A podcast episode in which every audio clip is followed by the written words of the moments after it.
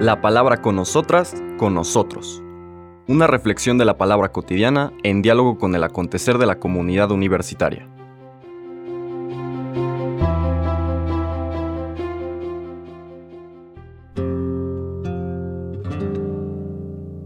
Hola, buenos días. Bienvenidas, bienvenidos a la palabra con nosotras, con nosotros. Hoy jueves 20 de octubre de la vigésimo novena semana del tiempo ordinario, seguimos nuestro recorrido por el Evangelio de Lucas, capítulo 12. Ahora vamos a escuchar los versículos 49 al 53. En aquel tiempo Jesús dijo a sus discípulos, He venido a traer fuego a la tierra y cuánto desearía que ya estuviera ardiendo. Tengo que recibir un bautismo, y cómo me angustio mientras llega. ¿Piensan acaso que he venido a traer paz a la tierra? De ningún modo. No he venido a traer la paz, sino la división. De aquí en adelante, de cinco que haya en una familia, estarán divididos tres contra dos y dos contra tres. Estará dividido el padre contra el hijo, el hijo contra el padre, la madre contra la hija, y la hija contra la madre, la suegra contra la nuera, y la nuera contra la suegra. Palabra del Señor.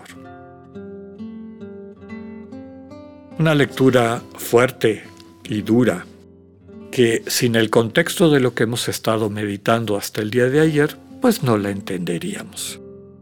Desde luego que el mensaje central de la buena noticia del Señor Jesús no es de división, en el sentido de que el cristiano busque, procure la división, lo que está subrayando el texto de hoy es que quienes son fieles, quienes no están con su confianza puesta en los bienes materiales, quienes no consideran eso lo fundamental, sino que se dedican a ayudar al prójimo, a ver cómo pueden utilizar su buena cosecha. Bueno, recordemos el lunes, el que está pidiéndole a Jesús que le diga al hermano que comparta con él la herencia y el Señor le pide, no te fijes tanto en eso, hay cosas más importantes. Y le pone el ejemplo de aquel este, terrateniente que tiene una gran cosecha y que en un monólogo consigo mismo, en vez de pensar cómo puede amar a los demás, sigue los criterios del mundo, de este acumular, de la avaricia, de poner su seguridad en objetos materiales, perdiendo la sensibilidad en primer lugar y después la oportunidad de poder amar y servir, de poder construir una familia, una relación social, familiar, general, humana, más justa, más equitativa, donde todas y todos podamos gozar de los bienes de la creación. Entonces, el cristiano trabaja por construir una unidad, pero cuya construcción muchas veces entra en conflicto con los criterios del mundo. Cuando alguien, en vez de buscar su propio beneficio, empieza a pensar, bueno, ¿cómo podemos entre todos y todas construir un ambiente mejor, repartir mejor los bienes, trabajar de forma conjunta, cada quien desde sus capacidades y demás, para este, atender las necesidades de todas y todos, no, no meramente de acuerdo a los méritos, sino de acuerdo a las necesidades de cada ser humano, pues muchas veces entra en conflicto con quienes ven las cosas al revés, quienes a lo mejor gastan sus recursos en ayudar a los demás y el resto de la familia se enoja, ¿no? ¿Por qué no nos lo das a nosotros y te lo gastas con extraños? O cuando las personas nos siguen tal vez eh, la carrera o el trabajo propio de sus antepasados porque sienten, han descubierto en su corazón una sensibilidad de ayuda al prójimo y deciden irse a la vida consagrada o vida consagrada no solamente en el sentido de religiosas, religiosos, sacerdotes, sino también laicos y laicas que conozco, tengo el honor de conocer y que le han dedicado su vida como familias a servir como médicos, como profesionistas, también como agentes de pastoral en distintos lugares del mundo, y que cuando tomaron esa decisión se metieron en problemas fuertes con la familia. Aquel dicho popular de farol de la calle y oscuridad de tu casa. ¿no? ¿Te tienes que ir tan lejos para ayudar gente? ¿No te das cuenta que aquí también nosotros necesitamos?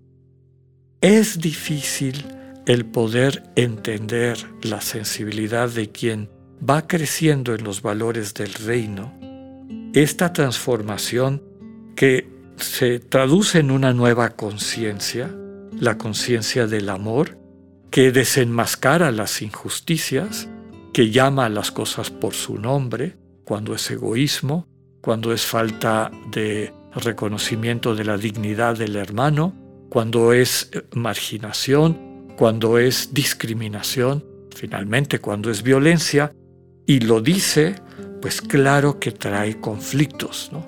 ¿Con quién estás? ¿Con nosotros o con los, o con los demás?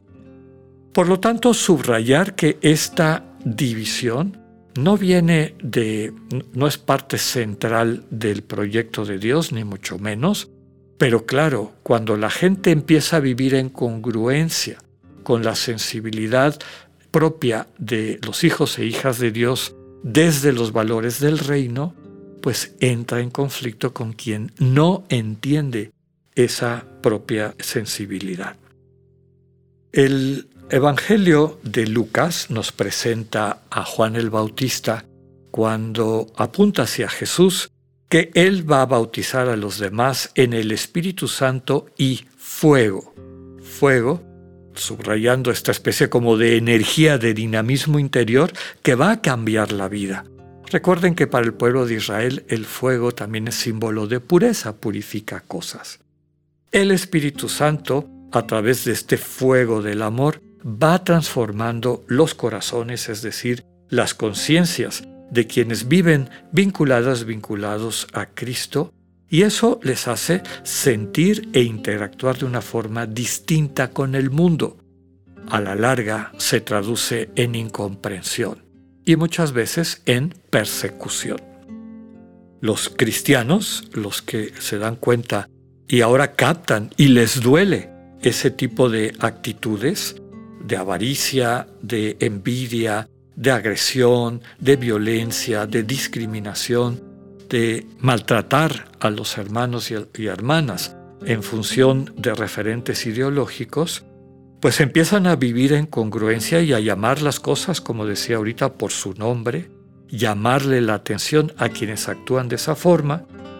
La congruencia muchas veces también implica rehusarnos a seguir las reglas del juego, a la manera del mundo y eso trae conflictos.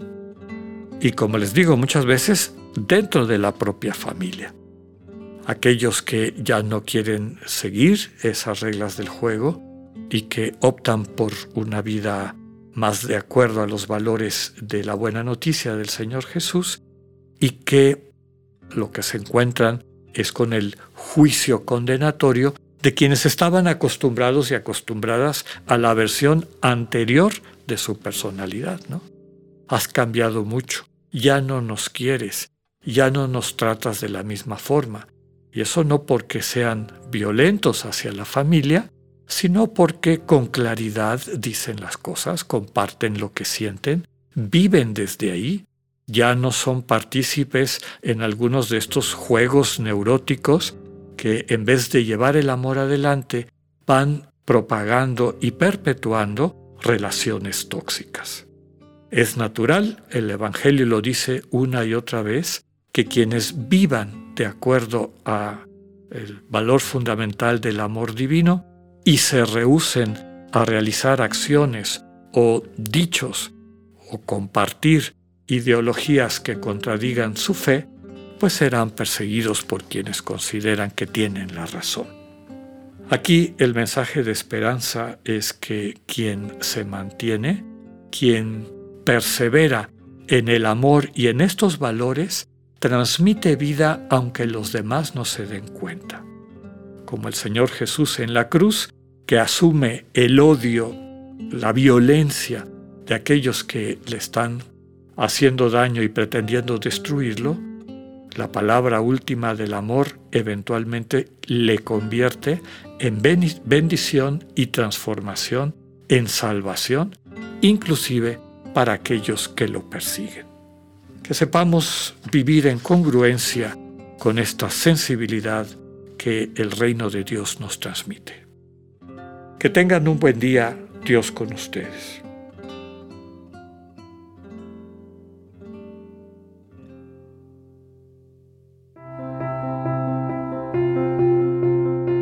Acabamos de escuchar el mensaje del Padre Alexander Satirka. Escúchalo de lunes a viernes a las 8.45 de la mañana por radiveroleón.com o a través de nuestra app gratuita para iOS y Android. Radivero León, no todo está dicho.